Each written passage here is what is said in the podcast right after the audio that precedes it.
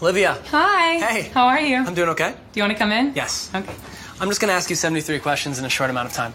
I know. How long have you been in LA? 10 years. What's the most underrated thing in LA? The nature. What is a perfect weekend trip out of LA?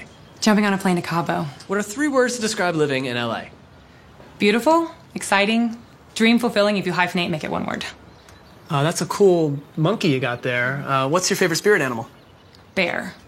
Do you want to come all the way in? Yes. Do you mind taking your shoes off? Sorry, I'm Asian, so. I'm not much of a shoe guy anyway. So. Ah, well, I like your socks. What genre of music should we have behind this interview? 90s hip hop. Who's your favorite living musician? Brad Paisley. Who's your favorite non living musician? Tupac. If your life was a song, what would the title be? Somehow she's still going. What's the last hobby you picked up? Golf. What's the geekiest thing about you? My personality. What topic would you own in trivia? Technics. If you instructed a college class, what would the subject be? Contemporary studies in beatboxing. If you taught a kindergarten class, what would the subject be? It's not a subject, but it's important to teach kids to be nice to each other and that no one should ever sit alone at recess or lunch. What's something you can't be subjected to for too long? Someone belittling someone else. What is one thing you would love to be asked if you were interviewed by Zach Galifianakis? Zach Galvin. Oh, because Mm-hmm. because I'm between two ferns. I actually don't think those are ferns. Sorry. What's the best exercise? My trainer Alicia has me do this thing on the T-Rex, and it's always fun. Can you show me your favorite yoga move? No, because I hate yoga. What's your favorite movie in the past five years? Her, What's your favorite movie of all time? a woman under the influence. It's really nice outside. It is. Do you want to go outside? Yep. Okay. Let's do it. Watch out for this coffee table because it has a sharp edge and I have lots of bruises on my legs to prove that I have not learned my lesson. What's a movie you laughed the hardest during? Bridesmaids. What's a movie you cried the hardest during? John Doe, starring Gary Cooper and Barbara Stanwyck. What's the best animated movie ever created? Finding Nemo. What's the coolest thing in this house? Coolest thing in this house. Well, I have a few of these things, and one of them is in this room. What's the coolest thing you've ever seen? My sister graduate magna cum laude from law school. What's the coolest thing about Japan? The people. Nihongo anaseru to you hontao desu ka? はい、もちろん。私は東京で育ちました。どこで日本語を学びましたか I know, I know, right? Interesting. Okay. What's the best first date idea? Mm, Probably doing some kind of fun sport or activity. What's the worst first date idea? Bunny Ranch in Vegas. What is love? What is love? That's a huge loaded question that I do not know the answer to. So if you find out, please DM me and let me know.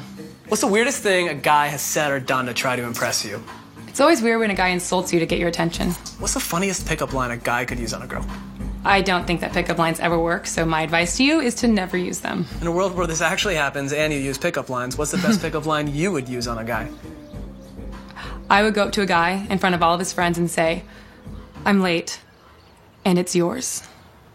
Olivia, a man on this iPad over there would like to ask you a question. Hey Olivia, what flower should I get my girlfriend? You got these nice roses right here, Beautiful. All right, other option. or something a little more. Fix his eloquent? nose on the way over, or an orchid. Uh, roses. That's easy. You want to go outside, right? Yeah. Okay. Who's the last person you texted? Probably my mom, as lame as that sounds. Facebook, Twitter, or Instagram? Twitter. Best comic book ever created. Best comic book ever created, Why the Last Man, hands down. Best superhero ever created. I'm going to go with Rogue from X Men, Best video game ever created. Halo, Best video game console ever created. Xbox, What monster would you destroy with a giant sword while wearing Oculus Rift? a six headed Hydra. What color dress did you wear to your prom? Red. Blow dry or air dry? Uh, I would love to be the person who was getting blow dries every day, but unfortunately becomes an air dry. Do you dress up every morning? I also would love to be the person who gets dressed up every morning, does full hair and makeup, and has my clothes laid out for me, but uh, I'm just not that person. I don't have the energy. And this was actually wrinkled before we started this whole little conversation. Who is your fashion icon?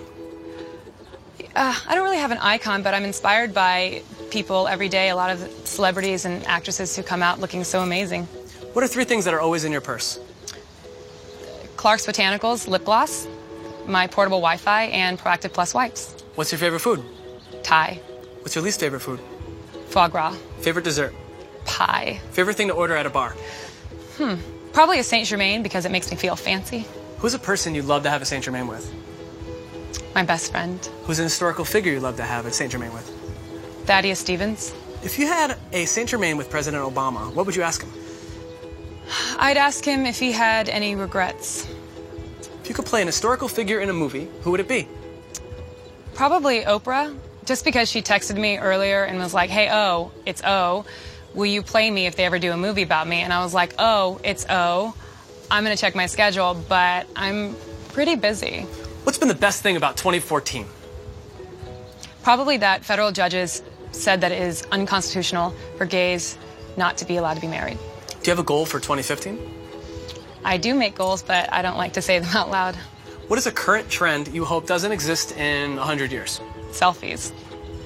Well, it's nice out, but uh, I think uh, this is all the fresh air I need. Oh, you don't. You, you want to go back inside? Yeah, yeah. All right. Uh, I, I just want to say that you're kind of demanding as a house guest. You know, you want to go in, out, up, down. Olivia, my apologies. I have something called choice anxiety, and the only cure for it is a question kittens or puppies? Puppies? What was your first pet? A cocker spaniel. What was your first pet's name? Ginger snap lady. What's the ugliest breed of dog? Those Chinese ones with the weird hair. Favorite country to visit? Italy. Last country you visited? Can't remember if it was Canada or Sweden. Country you wish to visit? Ireland. Underwater or outer space? Outer space. Where would you spend retirement? With my friends and my family. Best gift you've ever received? A picture of a monkey. Best gift you've ever given?